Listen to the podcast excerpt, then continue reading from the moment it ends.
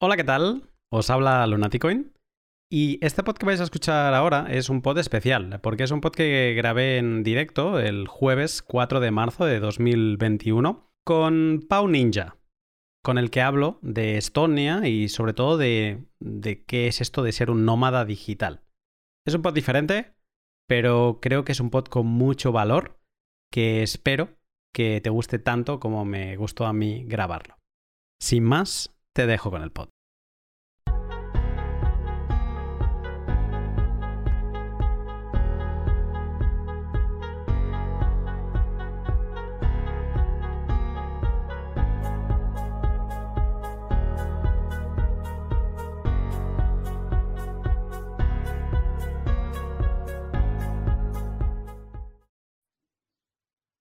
Buenas tardes, Pau. ¿Qué tal, Lunático? ¿Cómo estás?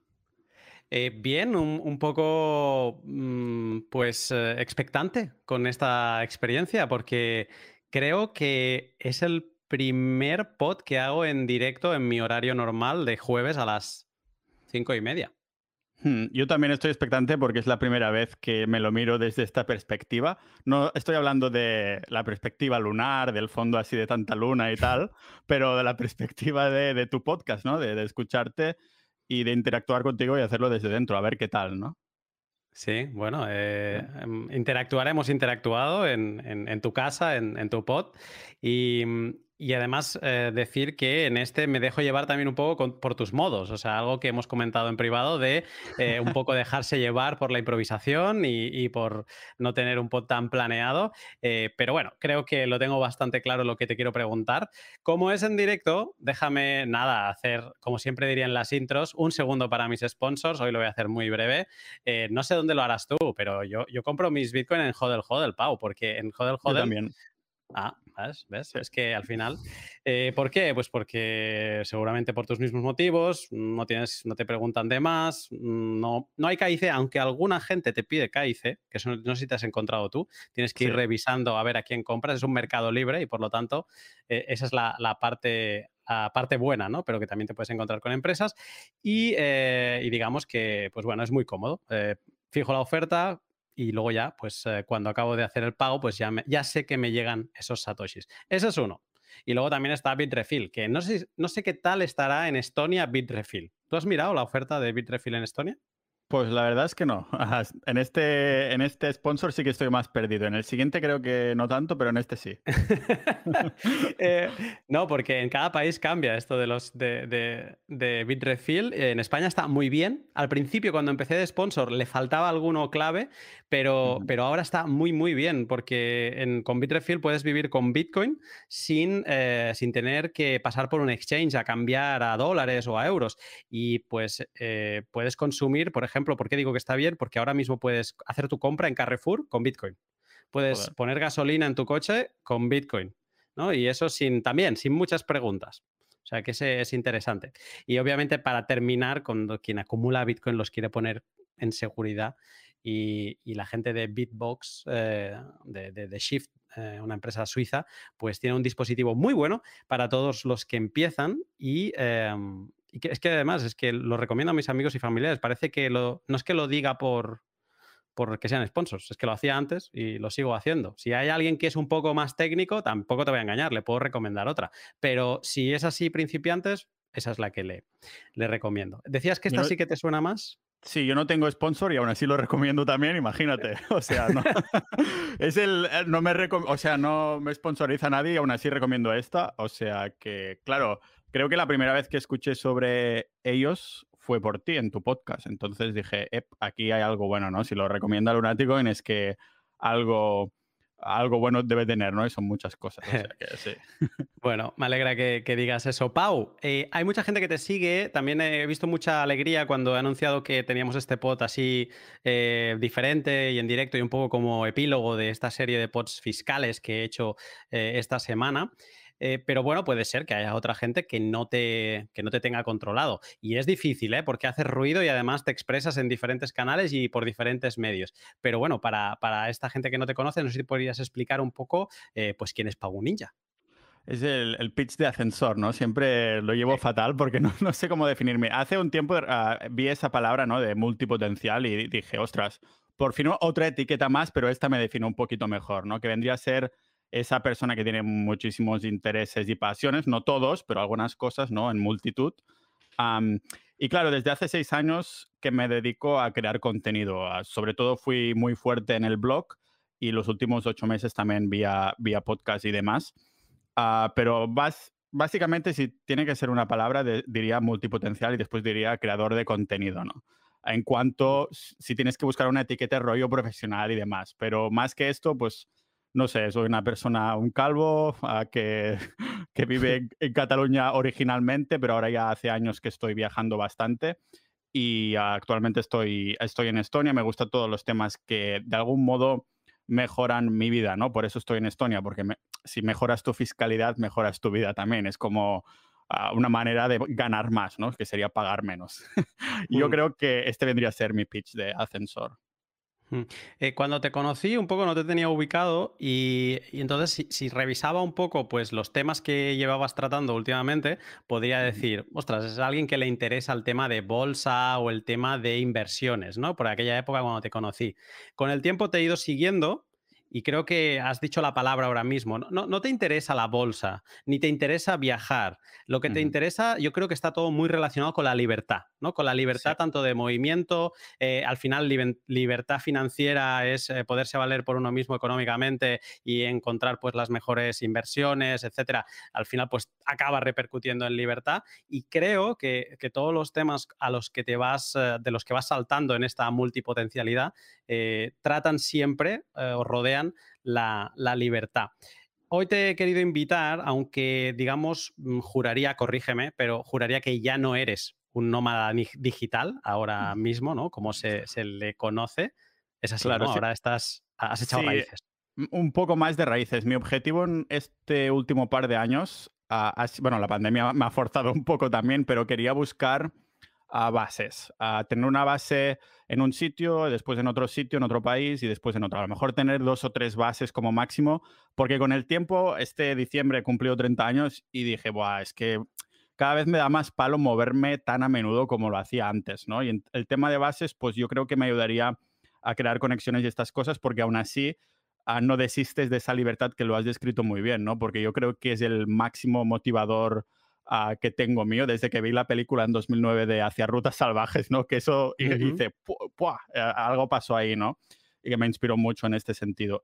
Ah, lógicamente no fui tan al extremo, uh, pero, pero sí, entonces, claro, siempre se crean, se crean etiquetas nuevas de cosas chulas, ¿no? El nomadismo digital ya tenemos súper gastada esa etiqueta, pero bueno, es una manera fácil de definir algo. Uh, hay una etiqueta que me gusta más que es Flashpacker, que es un poco más esa persona que se mueve un poco menos, ¿no? Está más tiempo en un sitio y además ah, se lleva consigo no solo va a gastar lo mínimo posible, posible sino que se lleva consigo sus gadgets que más le interesan o este tipo de cosas, ¿no? De, flashy, por eso de aquí viene la palabra, ¿no? En inglés, flashpacker. Entonces, sí, nomadismo digital, pero muy lento, un poco más tipo caracol, ¿sabes? en su momento ah, me compré una furgoneta porque pensé, Buah, este es el ideal. el romanticé mucho con esa idea y terminé regalando la furgoneta a mis padres para cuando se jubilen, que ahora la están ahí diseñando y están tocando cositas de dentro, pero era un poquito esta, esta libertad, ¿no? Después me di cuenta y dije, hostia, es que tengo un ruido aquí de la cabeza que si tengo un vehículo a mi nombre es como que estoy pensando constantemente en eso, ¿no? Es, no sé, es algo muy raro que tengo en este sentido, pero sí, sí, yo creo que me defino nómada digital lento, ¿no? Que, se está jubilando en el nomadismo digital casi. Hmm. Eh, te, preguntaré ahora por eso, ¿no? De si hay algún, algún momento. Pero eh, a mí tú decías como que es un término gastado y es verdad, es un término que yo me doy cuenta que lo venía escuchando. A mí no me, no me despertaba nada, es como cuando podías cruzarte con Bitcoin y no te despertaba nada, ¿no? Y dices, pero ¿por qué no me despertó Bitcoin en 2013? pues un poco lo mismo, veía nómada digital. Pero sí que desde que empecé a, tratar temas más fiscales en algunos podcasts y, con esta serie, eh, ostras, eh, me ha pegado una hostia el tema del, de, o sea, el concepto, porque se me ha conectado con otro que mencionamos mucho en Bitcoin, que es el individuo soberano. ¿no? Y ese libro famoso de 1997, que se lo mencionaba a Ignacio en, el pod de Estonia, eh, es un libro, pues eso, que un poco te habla de Bitcoin. 12 mm, años antes de que Bitcoin empiece a, funcionar, te habla de cosas que todavía no han pasado, te habla de las redes sociales, eh, Facebook yo creo que es 2004, el año que explota, eh, por, por, ahí más o menos. O sea, que te habla bastantes años antes de todo este movimiento. Y luego también hay cosas que todavía no han pasado. Pero él te acaba definiendo que en esta era de la, de la información, eh, digamos que el, Estado-nación pierde poder como tal y al final son los individuos los que se vuelven soberanos y un poco que van viajando y que van decidiendo eh, pues en función de los servicios que le presta un Estado, donde deciden quedarse y un poco... Yo creo que una de las características importantes del individuo soberano es la responsabilidad. Que es algo que también me pareció, me impactó de escuchar a, Ignacio cuando explicó, no, yo es que soy nómada y tal, y, pero no todo es bonito porque también tienes que buscar tu seguro médico, tienes que pensar en tu jubilación porque nadie piensa por ti. Y digo, hostia, es que es eso, ¿no? O sea, es esto de esto que se llamaba nómadas digitales tiene mucho que ver con, esta parte del individuo soberano. Entonces, em, yo, quería saber un poco más tu historia, porque como tú decías, tú dices que eres un nómada digital caracol, o sea, un poco como que te estás dejando, ¿no? Eh, seguramente hay, hay, un momento para, esto, pero quiero ir para atrás y quiero pensar, eh, o sea, me gustaría saber qué es lo que te lleva a ti en empezar ese camino de, de nomadismo, por llamarlo de alguna manera. Sí, cuando dejé mi trabajo en el, en el, almacén fue porque ya estaba haciendo, empecé algunos negocios online y empezaban a generar más dinero que mi sueldo, ¿no? El primer motivo fue inicialmente de ver un poquito el mundo, ¿no? Dije, Buah, yo me fui en 2012-2013 a vivir a Canadá y Estados Unidos y es un poco lo que me inspiró a después, cuando volví a casa, tenía que volver a ir a trabajar, dije, Buah, quiero vivir con un portátil y vivir viajando, ¿no? Eso fue la idea romántica que tenía al principio. Ah, esta fue la motivación inicial, entonces sí que empecé a hacerlo, empecé viajando por bastantes países, sobre todo por, por Europa, porque está a mano, los, los, billetes son baratos y en ese momento pues estaba, el sueldo era justito, ¿no? Pero estaba produciendo lo que, ah, lo que ingresaba a través de mis negocios online, ¿no? La motivación fue esta. Después, uh, yo no me lo esperaba, pero los negocios empezaron a ir mejor y mejor y mejor. Y era proporcional a lo que me iba quitando España, ¿no? Entonces, ah, esa motivación ah, empezó a cambiar un poquito. es ligado un poco a lo que tú has dicho de, ah, de libertad, ¿no? mi motivación inicial era, ostras, quiero ser libre para ir donde quiera. Y después mm, dije, ostras, quiero ser libre para decidir dónde pagar impuestos y cuánto pagar, ¿no? Porque al fin y al cabo yo siempre he creído que los estados y los ciudadanos son casi como empresas y clientes, ¿no? En, en un mundo tan global como el que estamos ahora, uh, las personas que podemos trabajar online nos damos cuenta de que uh, del mismo modo que vamos a una empresa porque su calidad-precio es barata, o sea, es barato y a la vez te ofrece una calidad, pues lo mismo con los estados, ¿no? Puedes elegir un país que por un precio que tú consideres que vale la pena, te ofrecen unos servicios que en este caso serían pues, servicios públicos, ¿no? Y lo mismo nosotros en este caso, en esta metáfora, seríamos el ciudadano, ¿no? Que va, o sea, somos el ciudadano que vamos ahí, somos los clientes y decimos, mira, ah, si me estás haciendo pagar demasiado por algo que puedo encontrar en otro sitio que está más barato y encima mejor calidad, pues me voy ahí. Y es un poco este individuo soberano globalizado, ¿no? Que como tú bien has dicho, es una, ese libro fue una, una predicción. O sea que la motivación al fin y al cabo fue, fue cambiando con el tiempo, y, pero siempre creo que sí que se puede resumir a esta, a esta libertad que comentabas al principio, ¿no? lo que me hace un poco hacer las cosas que hago y, demás. Mm. Eh, has hablado ya de, has introducido el tema fiscal, o sea, algo como Estado es el proveedor, el, eh, los ciudadanos somos los clientes. Em, eh, ¿qué, visión te ha dado? O sea, y ahora te voy a preguntar, me voy a centrar en, España, ¿no? Eh, al final somos nacidos aquí, eh, entonces ya hemos vivido aquí, hemos tributado aquí. Bueno, yo tributo, sigo. digamos que es el, país donde, donde, más tenemos experiencia. desde desde la perspectiva que dan tus pies mientras se están moviendo por el mundo. Eh, ¿hay, motivos de, queja? Para, o sea, ¿tenemos motivos los españoles de, para quejarnos? Eh, ¿Es una mala empresa de España como proveedor de servicios? Sí, yo creo que sí. Y eso se ve. Eso no, no es. O sea, yo estoy diciendo creo que sí, pero se ve claramente en los datos. O sea, que al fin y al cabo puede ser mi opinión, pero se puede contrastar si realmente lo es o no, ¿no?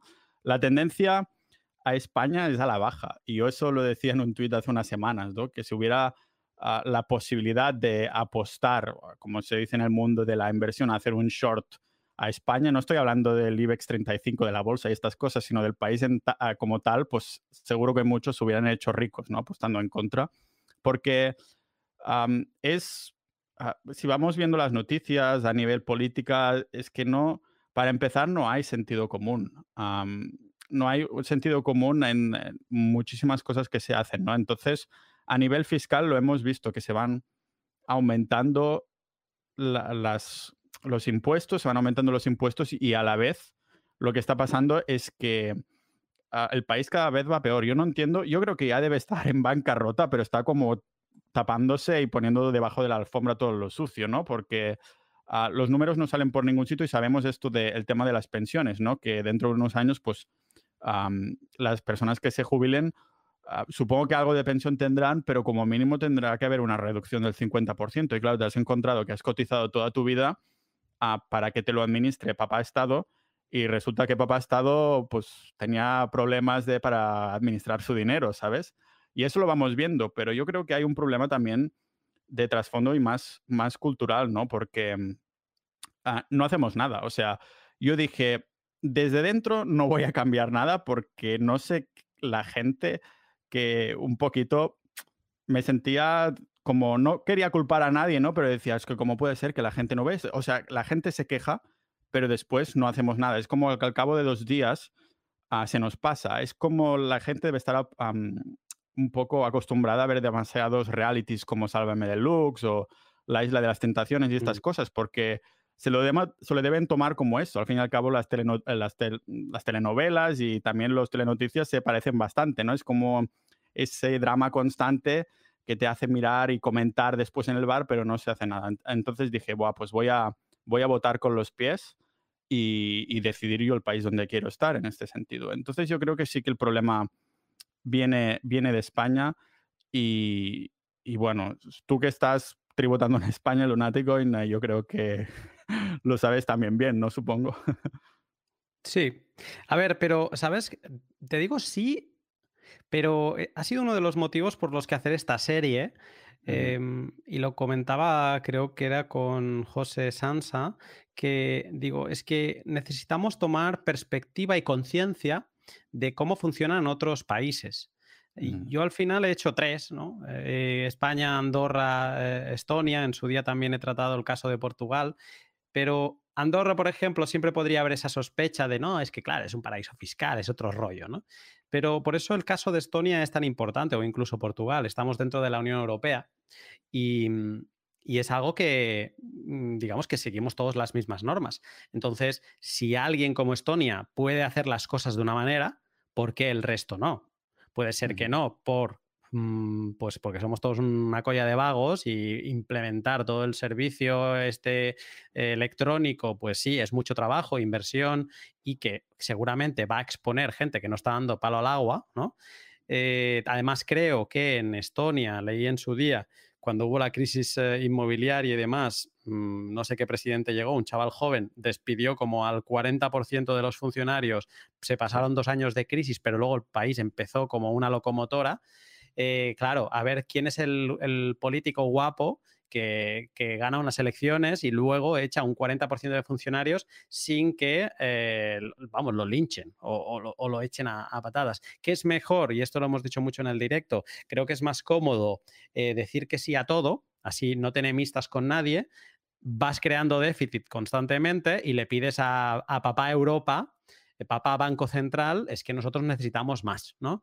Y entonces, eh, ¿eso en qué se acaba, o sea, traduciendo? Tú decías antes que van a haber un recorte en las pensiones del 50%. Mira, eh, yo también lo pensaba, creo que con todo lo que he visto con COVID, creo que no va a ser así, que va a ser más. Te voy a inflacionar tanto la moneda que tú vas a seguir cobrando, ¿qué te tocaban? ¿Mil euros de pensión? No te preocupes, vas a cobrar mil euros. Pero con mil euros te va a dar para lo que hoy te dan 250. ¿No? Entonces, sí, sí, yo no te he fallado, ¿eh? Yo te he dado lo que, lo que te tocaba pero te habré inflado tanto la masa monetaria que, no vas a poder con, no vas a poder con nada, ¿no? Ya te espabilarás a, ver qué, haces. Em, eh, España es, frustrante y, a mí me ha servido mucho este, todos estos documentos para tomar perspectiva y empezar a, que germine algo dentro de mi cabeza para decir, hostia, eh, quizá toca, toca moverse. Eh, pero te quería preguntar, porque tú al final te has afincado, o al menos momentáneamente, en, Estonia, pero quería centrarme en este momento donde tú realmente fuiste nómada digital. me decía Ignacio que ser nómada digital pues tiene ventajas, por ejemplo, que no pagas impuestos, o sea, realmente como no tienes residencia fiscal en ningún lado, ¿no? Em, porque no pasas más de seis meses en ningún país, pues como que no tienes la obligación de pagar mm, renta y RPF en ningún sitio. ¿Esto es así? Sí, hay como un, vacío legal, ¿no? Porque ah, la estrategia vendría a ser que tú vas a pagar ah, impuestos en un país, te cambias. Por ejemplo, yo en mi caso me podría ir de España a Letonia. Entonces ahí pagar impuestos, estar ahí un año, más de seis meses, a pagar algo de impuestos ahí y después sacarse de, la residencia de ahí, ¿no? Entonces quedas como una especie de, limbo en el que en teoría no, no pagas impuestos en ningún sitio, sin embargo, ah, tienes que montártelo muy bien porque después puede venir a la hacienda del país que hayas estado y tienes que demostrar que no tienes ningún vínculo con ese país, estas cosas. O sea, si una persona tiene un, yo que sé, una casa o tiene propiedades en ese país, ah, pues te podrían decir, oye, que, muy bien, que dices que eres el típico turista perpetuo, pero te toca pagar impuestos. Y si no, demuéstrame dónde has pagado impuestos la última vez, ¿no? Ah, entonces hay como una zona gris ah, que yo realmente de las personas que conozco que lo hayan hecho así, ha sido, por ejemplo, Ignacio, sin embargo, yo he adoptado otra estrategia que es bastante distinta, ¿no? ya sabemos que Estonia, como comentasteis con Ignacio, tiene ese 0% de, de, impuestos dentro de lo que es la empresa. Si mantienes el dinero ahí dentro, es 0%. Entonces, yo, de los años que estuve trabajando en España como autónomo, ah, hice unos ahorros, tuve ahí unos ahorros, y entonces esto es de lo que me he ido nutriendo los últimos ah, par de años, ¿no? Entonces, abrí la empresa en Estonia en 2019 y lo que he estado haciendo es esta otra estrategia que es básicamente acumular todo en la empresa de Estonia y no pagarme ni dividendos ni sueldos y ir sacando de, mi, ah, de mi, digamos, bolsa de, ahorros, ¿no? Mm. Entonces, claro, con esto estoy siendo, considero, muy inteligente fiscalmente hablando porque dejo que la empresa multiplique lo que es el valor de mi patrimonio, ¿no? yo ahora mismo estoy casi 100% invertido en, Bitcoin, lo que recibo como ahorro de empresa, que los excedentes de, empresa de liquidez, digo, pues los pongo en Bitcoin y todo eso está siempre a 0% de impuestos gracias a, tener una empresa en Estonia. Lo, lo, pones desde dentro de la empresa. Exactamente. Aquí sí que no puedo usar uno de tus maravillosos sponsors, Hodel Hodel, porque es a nombre de la empresa. Ya sabéis que las empresas todo el movimiento contable tiene que estar ah, pues bien documentado, ¿no? Y de hecho, Estonia es muy transparente, es, o sea, que sigue 0% de impuestos dentro de la empresa, administración muy bien y también es muy, muy transparente, ¿no? Entonces, claro, me abrieron, probé tanto en Coinbase como, Kraken, a Coinbase no me aceptaron, sin ningún, no me dieron ningún motivo. Y Kraken. a en Estonia ellos, ¿no? no lo, o sea, yo simplemente tenía que dar los el documento. No sé si Coinbase. ¿Te refieres a Coinbase o Kraken? No, Coinbase. Juraría que tiene la sede en Estonia. Ostras, pues no lo sé. Igualmente, yo, o sea, no, no me la aceptaron y dije, pero bueno, ah, creo que fue una buena suerte y todo porque Kraken me, me gusta mucho. ¿no? En este caso, claro, tienes que hacerlo con KIC dando los datos de empresa porque lógicamente la contabilidad tiene que estar al detalle y me lo ponen súper fácil. Yo cada mes hago un extracto de Kraken como si fuera un extracto bancario, ah, lo subo en los gestores de, Estonia, que Ignacio, nuestro buen amigo Ignacio, y ya está. Y de hecho, ah, había uno de los miembros de mi comunidad que comentaba, él también ha hecho lo mismo, un poco inspirado por esto, ¿no? Y, ya, o sea, nos hemos empezado a pasar todo lo que teníamos en Kraken ya en, en una wallet, uh, cold wallet, ¿no? Entonces, simplemente no hay ningún problema. Esto no te pone ningún problema en pasarte las cosas de dejar, no, te obliga a quedártelo en el exchange o cosas así. Entonces, pues es, sí que es sin KIC, pero es la responsabilidad que hablabas antes, ¿no? De, de, ostras, me hago responsable, soy mi propio banco, aunque estén mis datos, pero bueno, es a nombre de la empresa, ¿no? Si algún día quiero pagarme con Bitcoin o cosas así, pues entonces ya, ya se verá. Pero he, decidido adoptar esta postura un poco, más que hacerlo de la otra manera que comentábamos al principio, uh, porque quería de momento no ponerme un montón de formularios, de, no sé, ya sabes, si, si alguna vez has tenido alguna inspección, yo tuve alguna inspección de autónomo, la pasas y ya está, pero es un estrés constante, ¿no? De decir, ostras, es que si quieren, seguro que pueden encontrar algo por ahí y ya sabes que con la administración pública no es como la justicia romana, ¿no? De decir, ostras, inocente hasta que se demuestre al contrario. En, en la agencia tributaria es culpable hasta que demuestres que eres inocente, al menos en España. Y, claro, entonces yo no quería meterme en cosas así, dije, pues simplemente voy a gestionarlo todo vía empresa y me voy de España, siendo residente fiscal unos años ahí, pero sin pagarme absolutamente nada. Así no tengo que declararlo, porque lógicamente no me he pagado nada. Y, nada, y entonces este último año sí que hice el trámite ¿no? de, de, pagar un poquito de impuestos aquí en, en, Estonia y de salirme de como residente fiscal en, en España. Vale, porque lo que no me ha quedado claro es, tú dices que no quisiste llegar a, ese, a esa fórmula extrema de ser nómada digital, eh, sino que hiciste una forma intermedia de, de no... Eh, pues eh, pagarte dividendos del ni salario de, de, una empresa estonia, pero ¿qué, ¿qué, hacías de mientras tú viajabas para que, o sea, tu nomadismo era para que España no te pudiera decir nada, eh, porque sé que estuviste viajando por diferentes países en, ese periodo, ¿no? Sí, hay una buena es una buena pregunta, Lunaticoin, porque hay bastante confusión. Muchas personas se piensan que, oh, como estamos en la Unión Europea, yo vivo en España, pero abro una empresa en Estonia y ya está, no pasa nada. Eso no es así, porque mm, es desde, donde administres la empresa, también cuenta mucho. O sea, de hecho conozco algún caso de una persona que tenía una empresa en Hong Kong, pero la gestionaban desde España. Y Hacienda ah, vino y dijo, no, no, esto tendría que ser una SL española, así que te toca pagar los impuestos que no has pagado más multa, ¿no? Entonces, claro, claro. E-, entonces, no es tan fácil como ojalá, ¿no? Que dicen, sí, como estamos en Europa es todo globalizado. Ni, no, ojalá. Eso no es así, porque a los estados también les interesa, bueno, se aprovechan a la mínima, ¿no? Entonces, claro, mm, yo dije, voy a tener todos los billetes, todo la demostración del Airbnb, de todos los sitios que he vivido, así que como mínimo, aunque sea residente fiscal en España, no me pago nada y a la vez pues voy viviendo distintos meses en varios países y, 100% paso menos de medio año en España en total.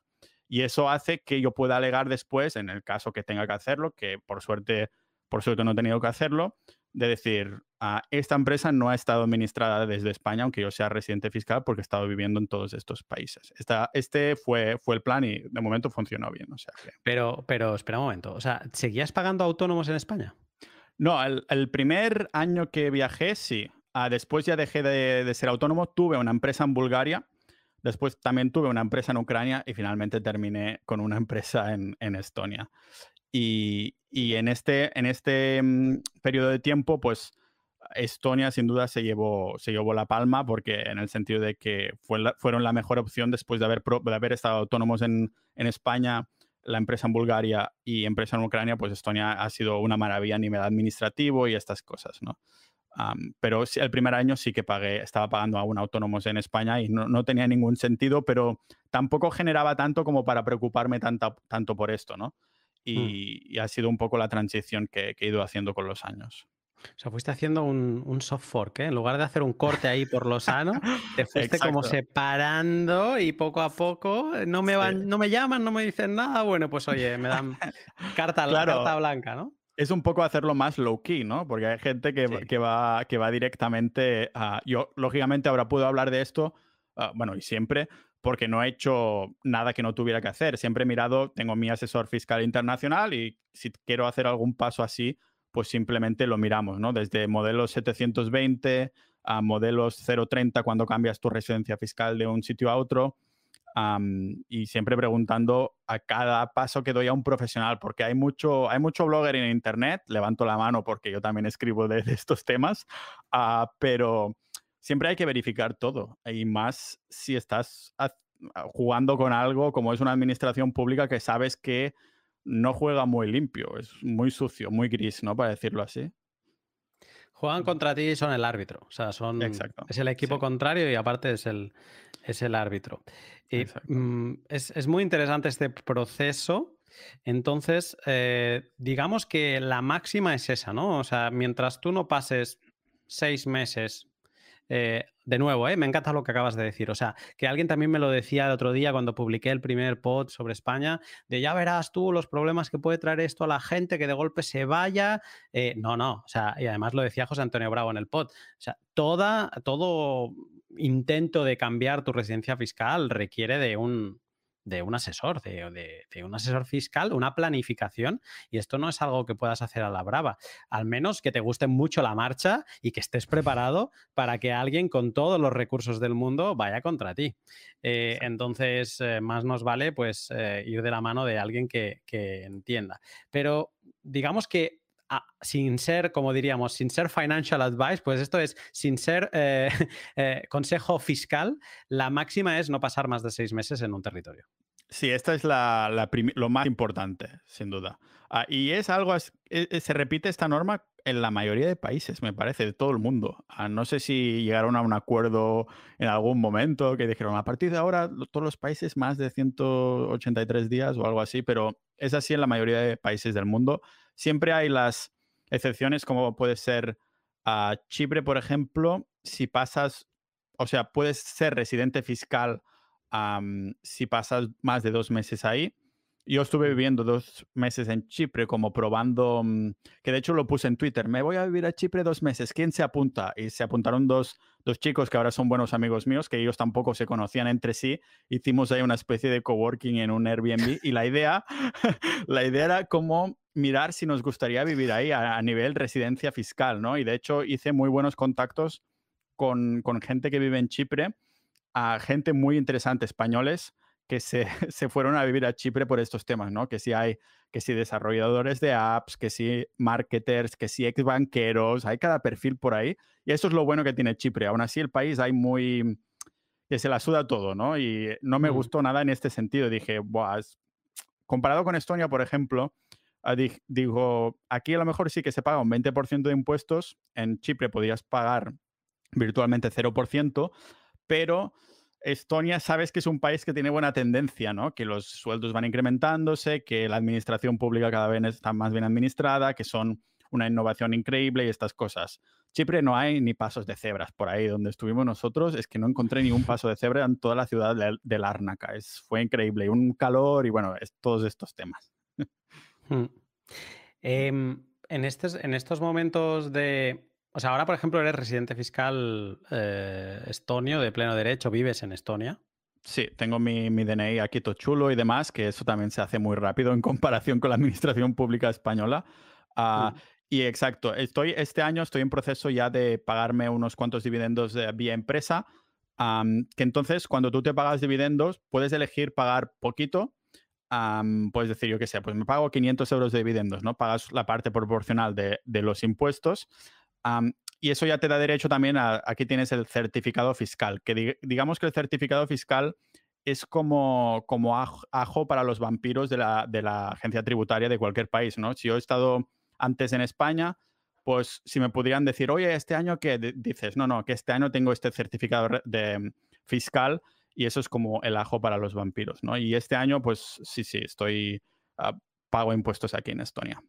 Mm, y es un poco como que si ahora tú mañana te das un golpe y quieres volver a España y te traes ese, dinero, eh, mm, por una transferencia, incluso un SEPA, eh, ya te pueden decir misa. O sea, tú ese dinero lo has ganado, lo has pagado en tu, en tu país de donde tenías tu sede de trabajo, que estamos viendo que es en Estonia, y ya te pueden decir misa, ¿no? Sí, para las grandes fortunas, eso sí, ah, tendré que mirar cuánto dinero hago, pero hay grandes fortunas, rollo, no sé si era tipo más de un millón o a partir de dos millones, que entonces ah, creo que España también te, tiene un impuesto para estos, que hay impuestos para todo en España. O sea que si una grande fortuna se viene, pues se queda un tanto por ciento España por, por su cara bonita. Me parece que era algo así, pero como ha dicho Lunaticon, verificadlo con un asesor fiscal internacional. Pero ya tengo claro que España, la tendencia es bajista en las últimas décadas. Y el hipotético caso que dices de si vuelves a España, a ver, yo a España voy a volver, pero nunca voy a estar más de, más de cinco meses al año, a lo mejor. De hecho, seguramente voy a estar bastante menos, ¿no? A lo mejor en primavera, tal vez un poco en otoño, si no hay, si estamos curados de tema pandemia y demás. Pero visitar familia, amigos y, poco más. Más que nada por, porque no doy, es dar un golpe en la mesa o más bien un, golpe de pies en el suelo y irte a otro sitio y por, por, cómo están yendo las cosas a España, ¿no? Que no dar ningún tipo de... En fin, es que sí. Mm. Mira, voy a esto como es en directo es la primera vez y estoy leyendo comentarios y eso me gusta. Me dice Sergi que me recomienda que el invitado tenga pantalla más grande. a ver si... Hostia, ah, no, qué guapo. eres, eres, eres, tú. Porque, claro, como yo no hablo, eh, lo que pasa que a ver si todavía, bueno, en verdad, eh, tú eres más importante. Eh, bueno, voy a ir tocando. La otra, se, ve la otra luna aquí, ¿no? se Veo que aprecias y además es algo que, compartes lo, lo del calvo, lo dices mucho, ¿eh? En todos tus blogs, casi así de presentación. Lo has dicho antes también en tu elevator pitch, o sea... Claro, ¿sabes por qué? Porque, mira, aquí en Estonia conozco una chica que habla español y dice es que conozco seis chicos españoles o seis hombres españoles y todos son calvos. Y después lo buscamos en internet y se ve que en España hay el porcentaje más alto de los países con porcentaje más alto de calvos, ¿no? Y entonces lo estoy diciendo constantemente porque a lo mejor hay personas que aún no lo han aceptado y se les está cayendo el pelo y digo, bueno, así hago, I'm doing my part, ¿sabes? Estoy haciendo, poniendo un poco así porque no pasa nada. Todo va bien. Bueno, volviendo a, la parte del, nomadismo, si lo podemos llamar así, o lo que tú acabas de decir, que, ah, que no vas a pasar más de cinco meses en España. Claro, eso al final te acaba haciendo estar en diferentes partes del mundo, ¿no? ¿Es caro? Ah. ¿Es caro eh, todo esto? O sea, el, este ritmo de vida de, estar con diferentes bases, como le llamas tú, ¿es, algo que necesitas un, nivel económico determinado? sí, yo creo que a lo mejor un poquito más que la media, pero también depende de los países donde decidas, ¿no? Cuando estaba el año pasado, cuando empezó la pandemia, los primeros casi seis meses estuve en Croacia y ahí el precio estaba muy, muy bajito, estaba muy bien, ¿no? Además, claro, empezó la pandemia, no había turistas y aún tenía más, pues, más con qué jugar, ¿no? Decir, ostras, es que no hay mm. turistas, bájame un poquito el precio del Airbnb, ¿no? pero aún así, los vuelos dentro de Europa siempre, mm, siempre son baratos y cada vez más, ¿no? Ah, estamos hablando a nivel general. Ahora es distinto porque hay mucho menos vuelos, me parece, Ah, pero claro, lo que sí sale un poco más caro yo creo que es a nivel psicológico, ¿no? De si te tienes que cambiar mucho y tienes que hacer tu, tu cambio de vida y adaptarte a distintas cosas, hay gente que si es muy rutinaria y tal, como yo lo estoy siendo cada vez más, pues entonces te empieza a dar así. A nivel económico, yo te digo que es caro, pero depende de dónde vayas, claro, porque aquí en Estonia, por ejemplo, los precios están bastante bien. Por este piso, bueno, rollo estudio casi, que estoy cerca del centro de, Tallinn, estoy pagando 450 euros al mes con gastos incluidos.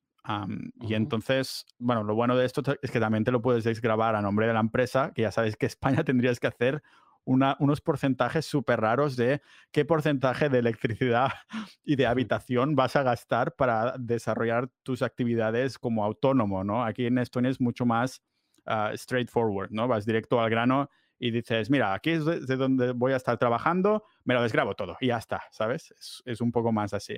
Claro, por el precio puedes ver que está bueno, bastante más barato que Barcelona, en el caso de Estonia. El tema de cambiar de sitio a otro no sale por mucho más de lo que la gente cree, porque al fin y al cabo que un billete de avión te puede costar 100, 200 euros como muchísimo, pero a mí me gusta tomar también bastantes trenes, sobre todo algún bus y demás. Y claro, si vas moviéndote constantemente, yo creo que la carga no es tanto económica, sino un poco más psicológica, ¿no? De, cambio de sitio, de cómo me organizo para pillar el Airbnb y todas esas cosas, pero no es carito. Hmm. Mira, voy a aprovechar, tengo alguna pregunta más, ¿eh? pero voy a aprovechar em, porque me gusta esta fórmula del directo. Quizá lo tengo que repetir más. Em, porque hay, hay, preguntas, hay preguntas. Entonces, eh, aprovecho y te lanzo un par. Eh, pregunta Munustata si podrías recomendar a tu asesor fiscal internacional. Sí, asesorfiscalinternacional.com. Es David. Eh, vamos, o sea, sí, bastante fácil. Eh, hizo bingo con el nombre del dominio. Eh, perfecto, pues esa parte está, está afuera. luego, Decentralized pregunta: ¿podrías añadirle a esta última pregunta, la de si es caro, supongo, em, de si tuvieras familia, ¿podría aún ser más caro o en esa situación mejor ni planteárselo? Uf, yo esto me queda súper lejos, ¿eh? Mi, mi, única familia es mi cold wallet y mi micrófono de podcaster y ya está. Ah, es que, claro, realmente no solo eh, entras en un, en un entramado muy, mucho más complicado, porque no solo es añadir el precio, multiplicarlo, sino que además es la organización, ¿no? Claro, los niños tendrán que educarse de algún modo, depende de, claro, cómo sea la familia, ¿no? Aunque había visto últimamente también eso de enseñar vía mm, que los padres son los que educan a los hijos y estas cosas, pero eso ya creo que es más para los que se han retirado del todo y puedan quieren, tienen vocación de profesor también, ¿no? Pero sí, a nivel familiar no te puedo decir nada a Decentralized porque, como puedes ver, esto es un estudio de que dos habitaciones y estoy yo solo. No es que hay una familia aquí detrás de la pantalla, ni mucho menos. 嗯，Em, bueno, eh, hay otras varias preguntas que aprovecho también y las englobo como un poco en una, en una pregunta que te hago yo. Eh, aquí mencionaban, oye, tal, pregúntale Georgia, pregúntale, ¿no? Diferentes países, fiscalidades, tal. Y claro, ahora decías, Chipre, mm, empresa en Bulgaria, otra en Ucrania. Primero, valor, ¿eh? Lo tuyo. O sea, yo ahora pues conozco a Ignacio, también he conocido a José Sansa y un poco dices, bueno, claro, es que con gente así yo voy de la mano a, a cualquier país, ¿no? Pero mm, visto desde fuera, buf, hostia, un poco de respeto da esto de tener empresas repartidas por el mundo. Tú has viajado, tú has eh, experimentado diferentes fiscalidades. Em, ¿Con cuál te quedas? Ah, sin duda Estonia, sin duda Estonia. es muy sencillo. Aquí hay que hacer una aclaración también, porque todos pensamos en abrir empresa, abrir empresa, pero el cancelarla también. Por ejemplo, eso ya, ya puedo decir a nivel global que la todos los países casi, cancelar una empresa es lo que cuesta de verdad, en Estonia incluido. ¿eh? Si quieres cancelar una empresa en Estonia, seguro que puede estar el proceso más de seis meses. No me refiero a que tengas que ser proactivo durante seis meses, pero que te, te va a tardar seis meses o cosas así, ¿no? Ah, por ejemplo, en Ucrania salía tan caro ah, como cerrar la empresa que lo, me salía más barato, o sea, se la regalé a mi abogado de ahí, porque por eso Ucrania es de los países de la zona geográfica europea con más empresas, porque no se cierran. Ah, porque claro, sale tan caro, ¿no?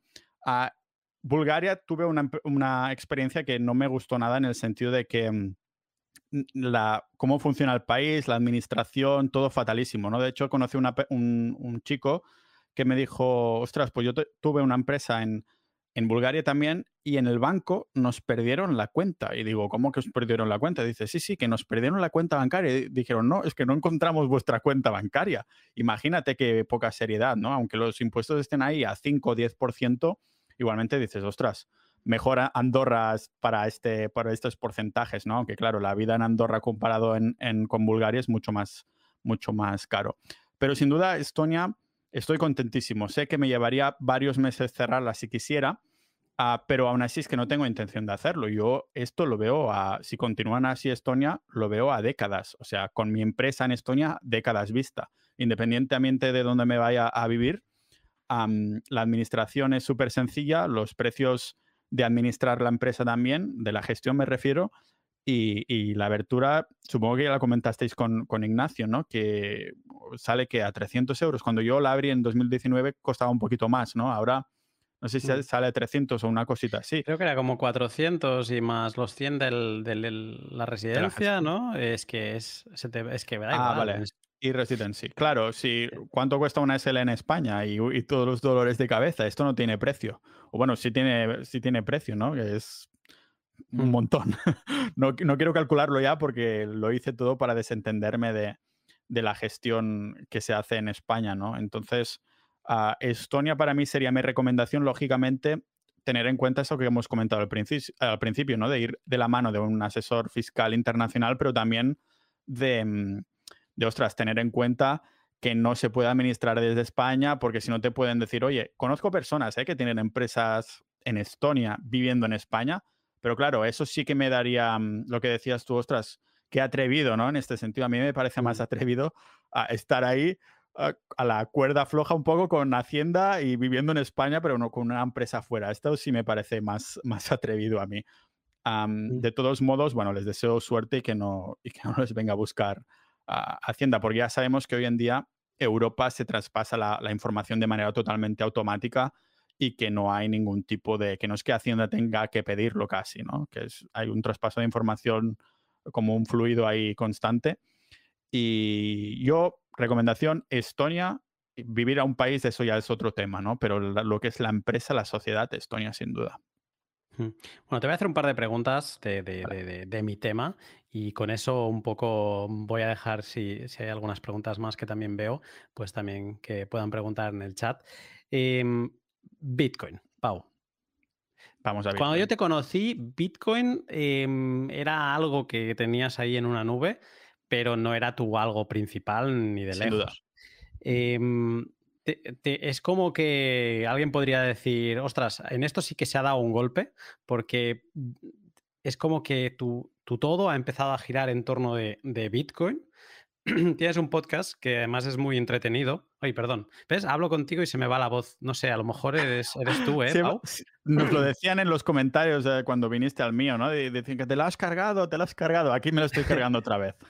sí, ¿ves? Ya está, ya tenemos el, motivo. Pues. Em, eh, bueno, ves, se me ha ido el santo al, cielo, pero ya me, ya me volverá. Eh, pero bueno, el, tema de, Bitcoin en, general. o sea, ¿por qué? Ah, lo del podcast que estaba diciendo. Y es un podcast muy entretenido porque tocas de todos los temas. Además, me gusta que empiezas sin intro, sin nada. Entra, empiezas como en medio de una conversación, que es guay, es así divertido. Y luego que es todo flow. Son cortitos y son agradecidos. Em, eh, pero ah, últimamente hay mucho Bitcoin. Y, mi pregunta es, ¿por qué? O sea, ¿qué, tú que tienes tanto mundo andado, tú que tienes toda esta, pues, mm, este bagaje, ¿no? Y que has tocado de todo, has estado en fondos, o sea, has, hablado de fondos indexados, has hablado de, temas de inversiones más tradicionales y de golpe ahora estás, decías ahora que estás 100% en Bitcoin. ¿Qué le has visto?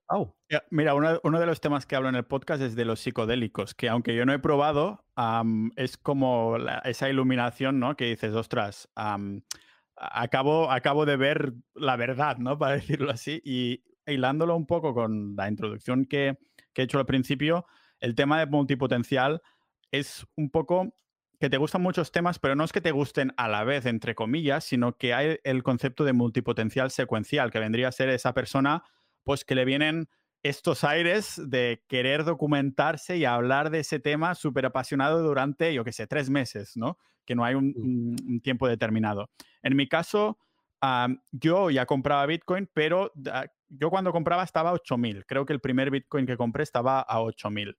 Mm. Claro, no hay tanto recorrido como tú, ¿no? Pero igualmente no fue ahora, claro, como todo el mundo habla de Bitcoin, yo también, no, ni mucho menos, sino que sí que es verdad que al ver tantas noticias y estas cosas, pues entonces me empecé a meter un poquito más en esto, ¿no? De ver, a escuchar podcasts, escuchar, mirar vídeos de YouTube y estas cosas. Y es a la par de cuando la Reserva Federal de Estados Unidos ah, anunciaba todas estas impresiones de, de billetes, ¿no? Y claro, te planteas muchas cosas y yo empecé a documentarme y dije, hostia, ahora lo entiendo, ahora entiendo que el, mi dinero está, o mi pseudo dinero, mi dinero del Monopoly está perdiendo valor y, que, mire, vale, ¿qué alternativas tengo, no? Compré un poquito de oro y después miré que o había oro o había Bitcoin y que Bitcoin ah, se llevaba la medalla de oro, irónicamente, y el oro la medalla de plata sobre lo que es el valor refugio. y entonces, claro, empecé a acumular Bitcoin y a, a medida que iba haciéndolo, el, tanto el podcast como el blog los utilizo para canalizar a lo que estoy aprendiendo en ese momento. Cuando yo he dicho algo en el podcast, en plan con guion y demás, es porque hace una semana yo eso no lo sabía. Entonces lo utilizo, eso que dicen de aprendes enseñando mejor, ¿no? Si lo, si lo haces así, pues aprendes mejor y es un poco lo que hago. Entonces, a mi punto fuerte, digamos que es el, el blog, pero estoy pillando, pillando mucho el gustillo al podcast aunque lógicamente no me exprese tan bien como tú, pero me gusta mucho lo que es el, formato, el formato audio, ¿no? y de momento aún no se me ha cascado la voz, o sea que... y, pero fue, fue un poco esa iluminación de decir, ostras, ¿qué está pasando? Y mi, mi chip de multipotencial secuencial ah, dijo, vale, pues ahora, ah, estos, estas semanas no te voy a dejar a pensar en otra cosa que no sea Bitcoin. Y entonces me puse a tope. Justo en el podcast que se sacaré mañana lo comento, ¿no? De ostras, estoy ya, ya al tema Bitcoin, ya estoy que voy a, bajar el nivel un poquito en, cuanto a temas de publicación, uh, pero aún así, claro, consideré, cambié toda mi estrategia al 100%, fue un giro de 180 grados, porque yo estaba invertido en fondos indexados, que es, para la gente que no lo sepa, pues invertir en absolutamente la mayoría de bolsas del mundo, eso de la diversificación, que es un cuento en el que yo creía mucho, ¿no? Y tiene sentido, hay un montón de estudios, de economistas, de papers que dan soporte a esto, pero claro, yo dije, ah, si hacemos un zoom out, todos estos papers, estos, estos estudios económicos sí que tienen razón, pero con estas reglas de juego, con las reglas de juego del sistema monetario actual. Y digo, pero yo lo que me estoy quejando es cómo funciona el sistema monetario actual, entonces no tiene sentido que juegue también con estas reglas de juego. Y es cuando empecé a indagar más en Bitcoin y vi que mm, era pues casi la única, la única alternativa que tenía, ¿no? De, dejé de diversificar completamente porque dije, es que eso no se trata de diversificar un montón, un montón de empresas, un poquito de Bitcoin, un poquito de bonos, no, dije, esto es o pro sistema monetario actual o contra el sistema monetario actual. Y es un poco la, la estrategia que he ido abrazando y he visto bajadas y subidas y he dormido igual de bien y eso es como mm, la validación que necesitaba conmigo mismo para decir, vale, ah, la estrategia es la que me va bien a mí, ¿no? He dejado de ser inversor y he vuelto a ser ahorrador porque el sistema monetario actual nos, hacía, mm, nos hace ser inversores. Si quieres ahorrar, no puedes ser ahorrador porque te penaliza, ¿no? Te va, vas perdiendo poder de compra. En cambio, te tienes que hacer inversor, invertir en los mercados, inyectar ahí más dinero ya sabemos que los mercados están totalmente eh, descarrelacionados con la economía.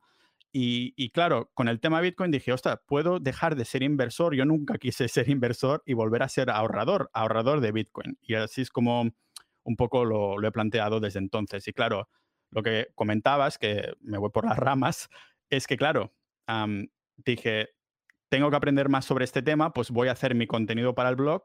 Ah, me va muy bien porque me estructuro con los títulos y estas cosas, después lo hago en podcast y, es como, como aprendo, que es un poco enseñando entre comillas, o más bien divulgando, ¿no? En este sentido. Y es como, como ha ido la dirección. Me, siento muy identificado con esto que has dicho de yo, yo nunca he querido ser inversor, yo quiero ser ahorrador y quiero y creo que debe existir un, modelo en el que se pueda cumplir aquello de, oye, trabaja y como una hormiguita ves acumulando y ya está. O sea, no tienes ni que ser el, gran empresario que te vaya súper bien, el, el, Elon Musk de turno. Oye, debe haber ese término sencillo, ¿no? En el que creían nuestros padres de tú trabaja, ahorra, hormiguita poco a poco y luego disfrútalo, ¿no? Parece ser que eso se nos había negado a nuestra generación porque... Eh, los ahorros nunca daban para nada. Primero que se te los comían los gastos, ¿no? Eh, o sea, ya, ya, no podías ni ahorrar. Luego no te puedes plantear una vivienda. Es como una cosa, mm. eh, unos precios que dices, bueno, claro, si, si, el banco me ayuda, pues a lo mejor en 30 años lo pago, ¿no? Y, es un poco como que, que, sí, que Bitcoin te permite ser ahorrador y algo muy bonito de Bitcoin es que, eh, por ejemplo, si cobras algo en Bitcoin, un trabajo que has hecho en 2019 en Bitcoin, es como que a futuro te sigue recompensando ese trabajo de 2019, de 2019 ¿no? Por ponerle una fecha. Y te recompensa en, pues, en un por cinco o en un por diez, ¿no? Eh, y, es algo como que es el trabajo que hiciste hace mucho tiempo, viene y te da una palmadita en la espalda y te dice, oye, bien hecho. Y eso es, me siento muy identificado. Eh, como última pregunta, y ya ligando Bitcoin con, esta parte nómada, me gustaría saber si has reflexionado, hablabas antes que, tienes Bitcoin en, cold storage, en tu cold wallet. Eh, ¿Has reflexionado en lo que implica Bitcoin para un nómada digital, para un individuo soberano? El hecho de poder desconectar toda su riqueza en una cosa que parece un USB y poderse cruzar fronteras con mucho más de 10.000 euros, ¿no? En, Que no los lleva ahí, ¿eh? Ojo. Para que si hay alguien aquí de Hacienda, no, van ahí. No, no, pero no es verdad. No van ahí, están en la nube, ¿no? O sea, no están en ningún lado. Pero el hecho de, poder desplazar, incluso lo podrías llevar en tu memoria, eh, esas llaves, arriesgado, ¿eh? Pero eh, ¿has reflexionado sobre esta posibilidad que, que antes un nómada digital no tenía? He pensado en ello, pero tampoco mucho, porque cuando pensé en ello fue cuando vi esta estrategia que comentaba hace un momento, que es simplemente volver a ser ahorrador y volver a preocuparme solo de los negocios online y olvidarme del tema de la inversión, claro, para hacer crecer mi capital y entonces pasarlo a Bitcoin y olvidarme completamente, no tener que tener un segundo trabajo que sea invertir, ¿no? Ah, mm. Entonces pensé, es que vuelvo al tema de la libertad, ¿no? Que es lo que, como comentabas al principio, un poco lo, por lo que yo me guío y me motivo.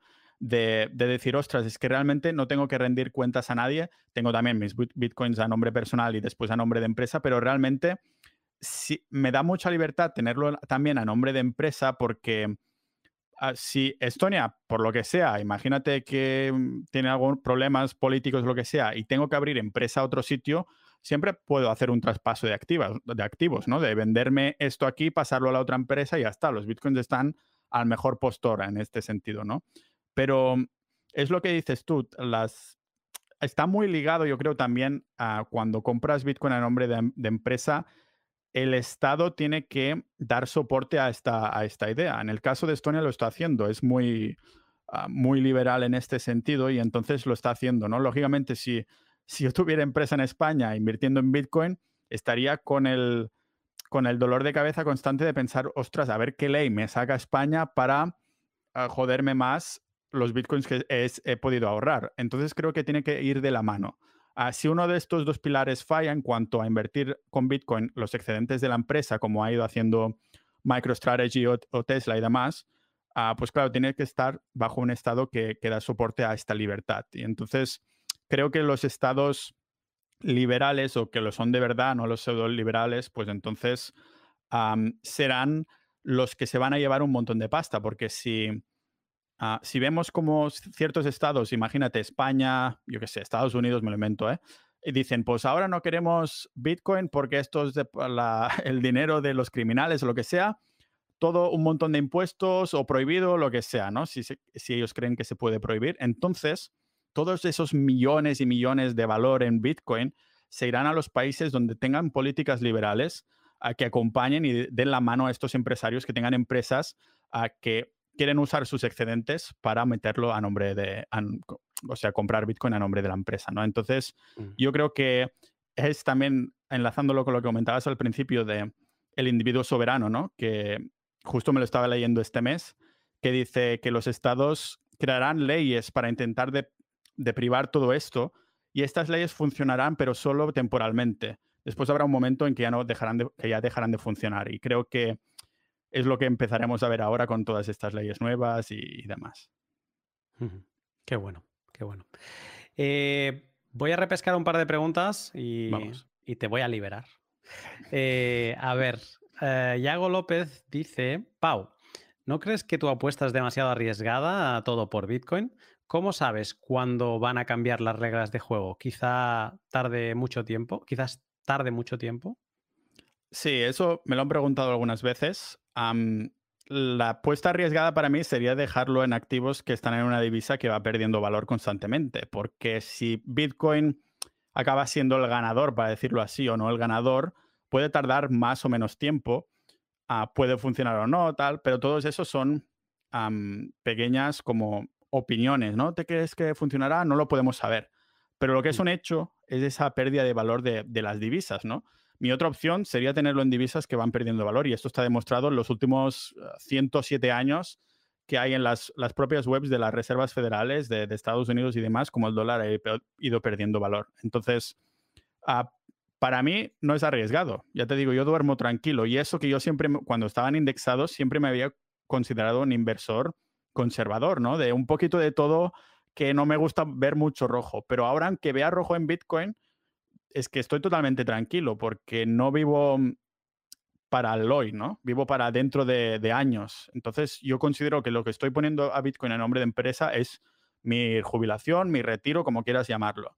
Ah, y no quiero tener algo así en, unas, unos activos que se representan en estas divisas que, van perdiendo valor. Entonces, las reglas de juego, no sé si también va un poco por ahí, la, la criptomoneda que se va a imponer o algo así.